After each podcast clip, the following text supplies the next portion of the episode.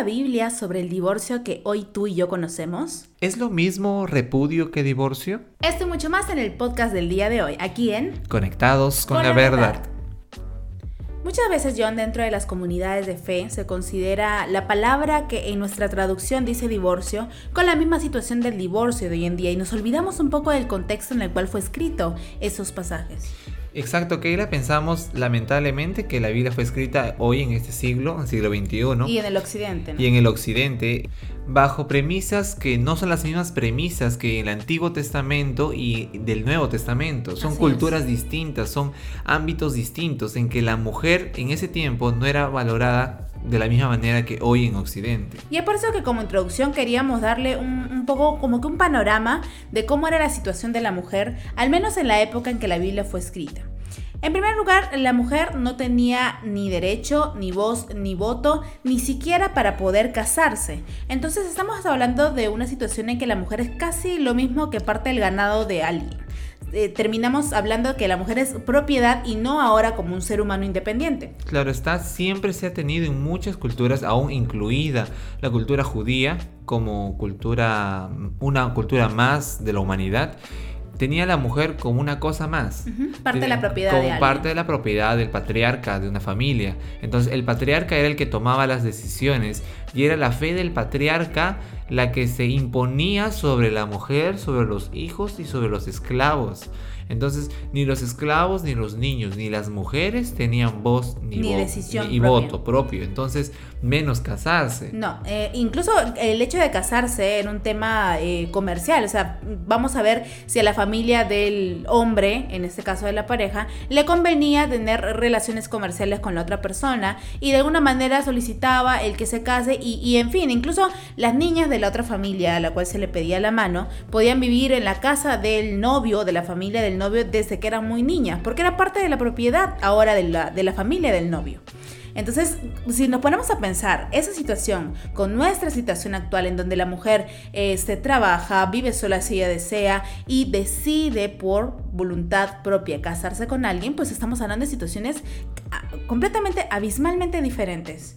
Claro está, la mujer en el Antiguo Testamento, como dijo Keila, es, es, muy diferente para nuestro contexto de hoy en día. Una mujer que era cosificada, que era callada, que era mm, silenciada, castigada muchas veces y sin ser tomada su voz como testimonio cuando era enjuiciada. Entonces, si una mujer se encontraba en un juicio, para que su testimonio valga, tenían que, tenían que ser tres mujeres para que recién valga el testimonio, y eso que era dudoso para los ancianos de esa época. Estamos hablando en un contexto del Antiguo Testamento, donde lamentablemente la mujer eh, repetimos el hecho de ser cosificada porque no la entendemos aquí en Occidente. O luchamos más no bien. No es parte de nuestra realidad. No es parte de nuestra realidad y luchamos para que la mujer eh, pueda ser libre, pueda tener más derechos. las mismas oportunidades que los varones. Pero no era esa realidad en ese, en ese entonces. Y por ese entonces también se escribían los relatos del Antiguo Testamento donde vemos. Sobre todo normas. Y en el Nuevo Testamento la cosa no varía mucho. La mujer sigue siendo objeto de y ya en la cultura griega, en la cultura romana, vemos influencias de... Entonces es Cristo quien en el Nuevo Testamento hace que la mujer tome un valor como persona y como individuo propio que puede tomar sus decisiones y tomar y tener una fe propia. ¿Sí o no, Keila? Para ese contexto era un, un, discurso bastante revolucionario el que Dios daba acerca de las mujeres y de los niños porque les daba el valor que obviamente la sociedad en ningún momento les dio. Ya más adelante, bueno, ya la historia ya es conocida hasta el día de hoy, que podemos ver una sociedad en donde el hombre y la mujer toman sus decisiones propias, hablando ahora del matrimonio. Entonces, podemos eh, resumir quizás esa primera parte en el hecho de que cuando la Biblia habla del divorcio, cuando la Biblia habla de la separación de dos esposos, no está hablando de una unión eh, propiamente dicha voluntaria por ambas partes. Entonces, las normas no, no, quiere decir que vamos a desechar el texto, pero hay que entender el texto dentro de su tiempo. Y yo creo que entendiendo el texto dentro de su contexto se puede extraer un significado más actual y preciso para nuestra época. Entonces, hablando del tema del divorcio, lamentablemente, John, se... ¿qué es lo que se ve hoy en día? Eh, muchas veces dicen, no, decimos o prohibimos el divorcio porque buscamos la unión familiar, pero a veces se lleva a tal extremo, John, que se expone a las personas que desean divorciarse a relaciones tóxicas, a relaciones en donde hay violencia en el hogar, a relaciones muy difíciles y dañinas, incluso en algún momento hasta pierden la vida alguno de ellos por el simple hecho de imponer y presionar que continúen con su pareja y satanizar de alguna forma el divorcio. pero a todo ello, ¿qué diferencia es divorcio con repudio? Así es, lo que pasa es que en tema de traducciones muchas veces encontramos en nuestra Biblia la palabra divorcio, pero y entendemos o creemos que es el mismo divorcio de ahora, cuando en realidad lo que nos quiere hablar el texto es sobre la carta de repudio. ¿En qué consiste todo esto? Que cuando se casaba un hombre y una mujer, y eso lo dice también en Deuteronomio 24, si no me equivoco, del versículo 1 al versículo 4, habla de que eh, le da al hombre la libertad de repudiar a su mujer por la causa que sea. Entonces, eh, pasaba, ¿cuál era la realidad? Que muchas veces sí las este, repudiaban por un tema de adulterio o porque la mujer había hecho algún pecado de inmoralidad sexual o incluso de idolatría. Pero en realidad eh, también había casos en donde las repudiaban y solamente por cosas como, no sé, pues pequeñeces, ¿no? Que no le salió bien la comida o qué sé yo. Entonces Jesús se enfrenta, y bueno, muchas personas más dentro del contexto bíblico, se enfrenta a una realidad de injusticia. Entonces no es que esté catalogando de, de negativo o esté prohibiendo el divorcio como tal, sino lo que está haciendo es... Eh, hacer consciente a las personas ese entonces que al hacer eso, al repudiar a las mujeres por motivos tan insignificantes, están dejando a las mujeres de su época completamente en abandono. Porque volviendo al tema de la época, eh, realmente la mujer que era repudiada en ese entonces no tenía manera de, de no sé, de sobrevivir, de trabajar, no de tenía una manera de subsistir porque ni no siquiera tenía de comprar, derecho, ni siquiera de hacer negocios. Derecho. En cambio, hoy en día si una mujer, no sé, digamos que el esposo la bota por X motivo, no sé, la mujer sale, trabaja, por último tiene su casa, hasta vive mejor que el hombre que la votó, cosa que no pasaba en ese entonces. Y el énfasis de Cristo, el énfasis de, de muchos versículos de la Biblia era para evitar que sigan habiendo abandonos hacia la mujer, otra vez vulnerándola, otra vez humillándola y otra vez perdiendo el valor y este, la dignidad que Dios o que Jesucristo eh, quería darles a ellas. Cristo vino a poner a la mujer en un, en un valor muy importante, que no era considerado, era como algo muy revolucionario para la época. Tanto Cristo como Pablo, cuando Cristo habla en los evangelios del divorcio, bueno, habla no Cristo, sino la traducción. Muchas veces decimos Cristo dice aquí, aquí, aquí, aquí, citamos, pero hagamos un, un, exégesis, una exégesis seria. Cristo no está hablando ahí, sino que está la traducción de alguien que nos dijo que dice Cristo que habla del divorcio, pero Cristo no habla del divorcio como tal. O no el divorcio que tú y yo ah, Claro, el divorcio que nosotros conocemos no habla. ¿Por qué? Porque para ese tiempo era difícil que un hombre y una mujer como tal se casen. Tú dirás que no se casaban. Más que todo el matrimonio entre un hombre y una mujer era un matrimonio con la bendición patriarcal. Un hombre y una mujer jóvenes se acercaban ante el padre, un negocio prácticamente se acercaban ante el padre, y el padre de la casa los bendecía y ya, se iban a su casa, a la casa nueva, digamos así, y ya formaban su familia y etc.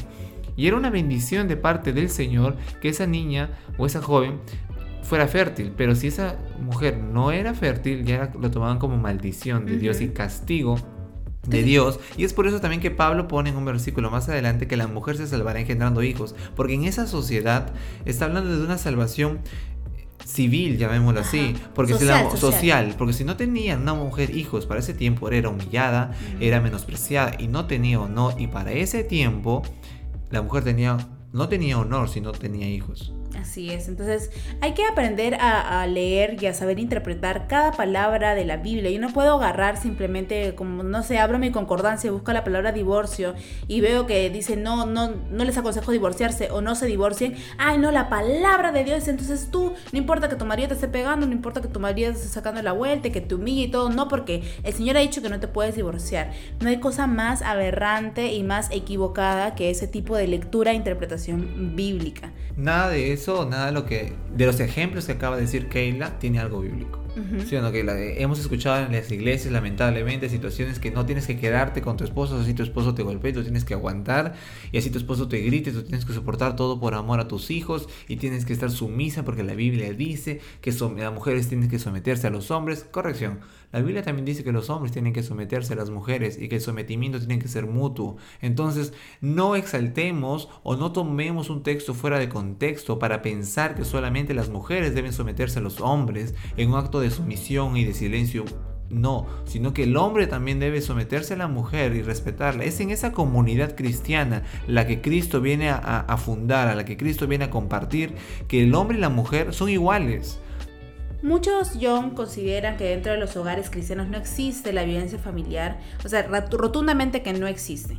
Y lamentablemente no es así. Y tenemos también datos estadísticos por parte del Instituto Paz y Esperanza durante el año 2014 que entrevistaron a personas cristianas de cuatro ciudades del Perú, Lima, Andahuaylas, Huánuco y Moyobamba. La publicación se llama Dentro de las cuatro paredes, evangélicos y la violencia doméstica en el Perú. Le invitamos a todas las personas que nos escuchen a poder, eh, no sé, pues darle un ojo ¿no? a ese tipo de estadísticas que es importante para que nos demos cuenta de las cifras. Son cifras realmente alarmantes. Estamos hablando de que dos de cada cinco mujeres evangélicas reportan haber sido víctimas de violencia dentro de sus hogares, dentro de un hogar cristiano, en donde se supone que no debería haber ningún tipo de agresión, sino en todo caso y amor mutuo.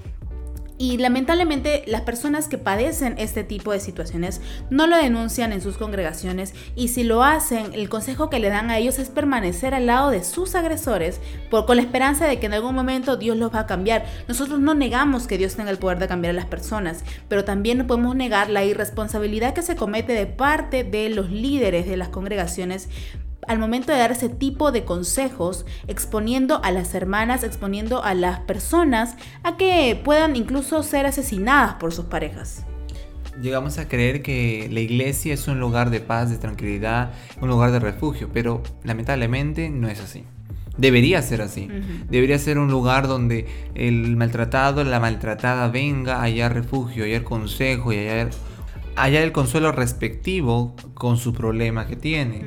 Entonces, ¿cuál es la situación que lamentablemente estamos viviendo aquí en Lima, como también en otras partes de América y el mundo? Es la violencia. Creemos que la violencia está fuera de las casas, fuera de las casas cristianas, mejor dicho, y cuando hablamos de hogares cristianos, no, decimos que no como un hogar cristiano, menos, menos, menos, menos un lugar de pastores.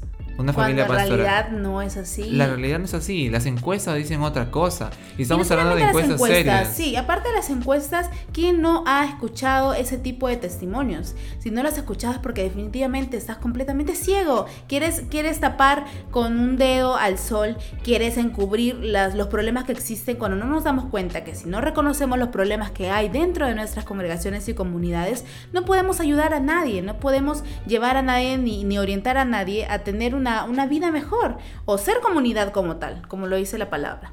Así que a las personas que les interese conocer un poco más de este estudio, se puede descargar fácilmente desde internet, es gratuito también para ser descargado. Y para quienes estén interesados dejaremos el link en la descripción de YouTube y también en nuestra red social de Facebook. Continuando con el tema, eh, ¿por qué tocamos el tema de la violencia? Porque muchas veces ponemos por encima del amor la ley. Queremos cumplir a carta cabal a la ley, aún así cuando esta perjudica a la persona. Y eso ni siquiera es bíblico, eso ni siquiera es el ejemplo que Jesús nos dejó cuando estuvo aquí en la tierra. Cristo nos dejó un ejemplo de amor y, más de amor, sacrificio por el necesitado. Entonces, si vemos que una mujer necesita de ayuda, muchas veces decimos no, no te separes de tu marido, no, pero me maltrata, no, no te separes porque eso es pecado ante Dios. Nos olvidamos de que Dios es amor.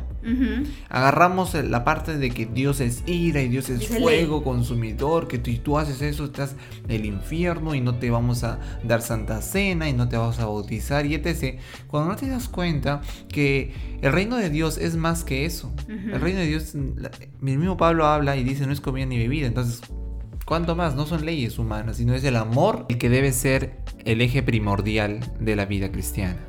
Voy a citar las palabras del pastor Edison Sánchez cuando dice que nunca la ley está sobre el ser humano, sino que siempre la ley está al servicio del ser humano. Nos olvidamos de eso y preferimos mil veces este, con hacha, ¿no? Decir, si tú no haces esto, entonces no, ya estás desechado por completo, cuando ni siquiera... Analizamos el motivo, porque lo hiciste. ¿no? De repente una persona, antes de ser creyente, se se divorció porque ese hombre la maltrataba o porque ese hombre fue infiel. Entonces hay que analizar el motivo más que la acción. Muchas veces juzgamos la acción y decimos, no, hiciste esto, ya, no, y ya está, te disciplinamos, lo decía el pastor, y ya un poco más te llevan a juicio. Entonces, eso no es el hecho, es porque Dios va a juzgar motivos, no acciones.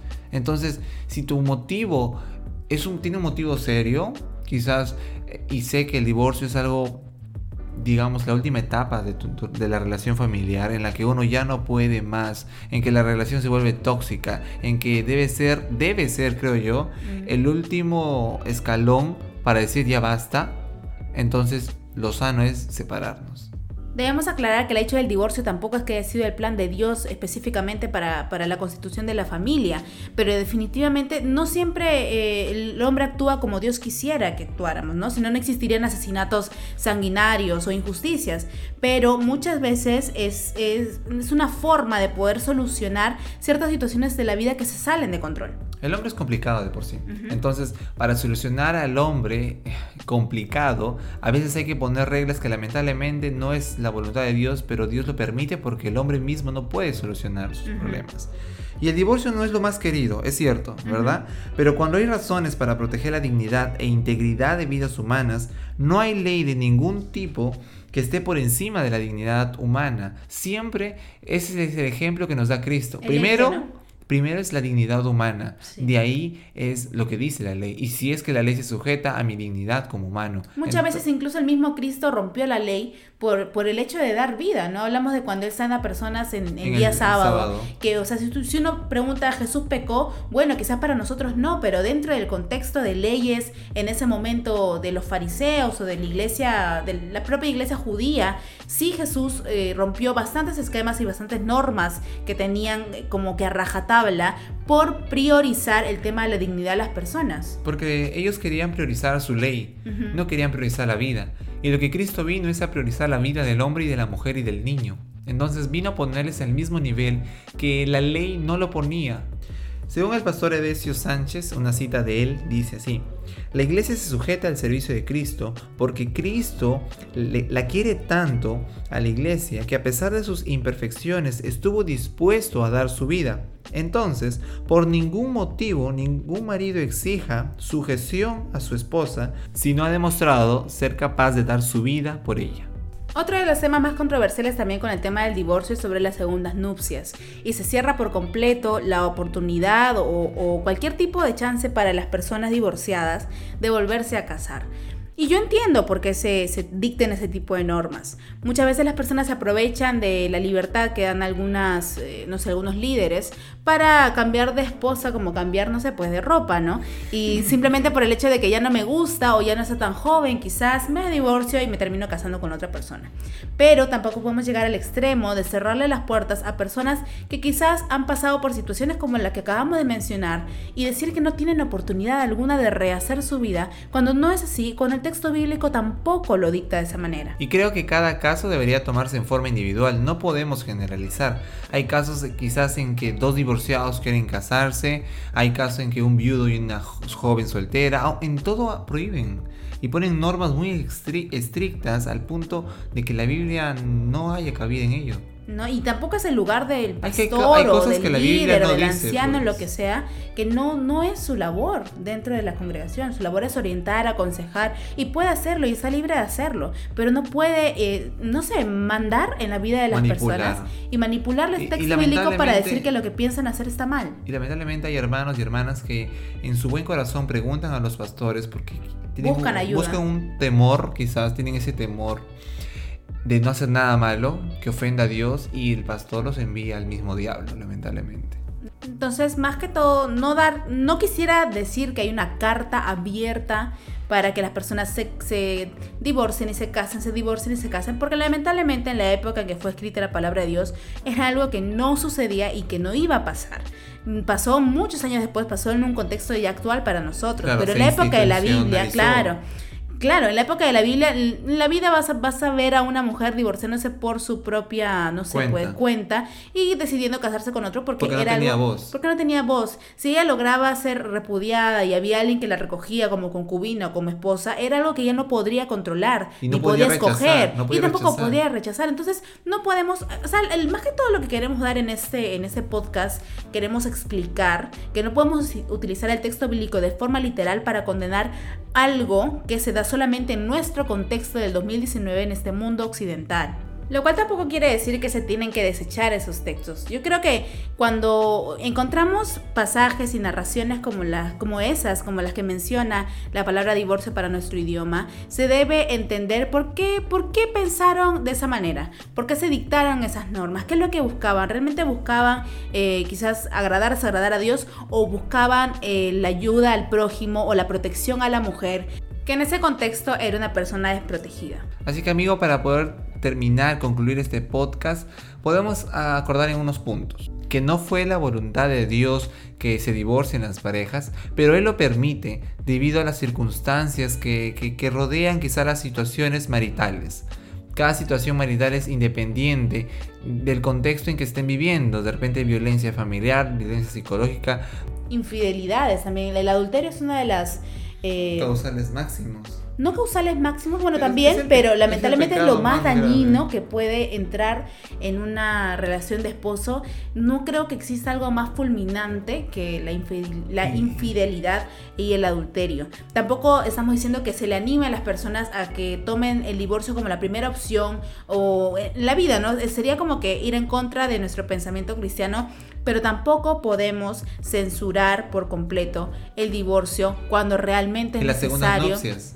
Porque de las segundas nupcias. esa mujer que se fue engañada, está muy dolida y todo, y se divorcia y Porque sigue siendo creyente y Ajá. todo ello, pero quizás el otro año encuentra una persona con quien compartir su vida y quien la acepta con todos sus hijos. Y quien sí la valore. y la valore y todo eso, y, y también es creyente. ¿Y cuánto más sería?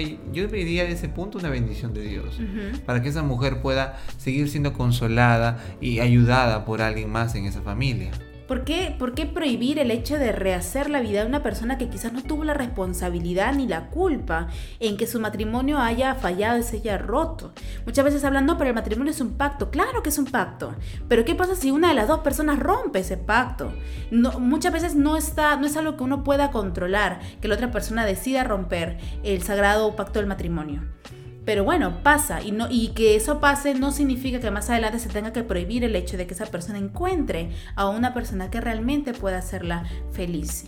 Otro punto para terminar es que cada texto de la Biblia que hable del divorcio o repudio debería entenderse en su contexto y que no es el mismo divorcio de esta época y que el matrimonio en los tiempos bíblicos no es el mismo matrimonio en los tiempos actuales. Así que deberías analizar qué verso estás sacando para poder defender tu, tu postura frente al divorcio. Esto sería todo por el programa del día de hoy, esperando que nos acompañen en los siguientes programas y podcasts aquí en Conectados con la Verdad, invitándolos también a que nos sigan en la página de Facebook, que nos sigan en nuestra cuenta de Instagram, suscribirse a nuestro canal de YouTube y escuchar los programas a través de la plataforma de Spotify. Así que eso es todo queridos amigos, sigan reflexionando sobre su vida diaria y cristiana y acompáñenos siempre en nuestros podcasts aquí en Conectados con, la verdad, en donde la fe y la razón Están están, en en conexión. conexión.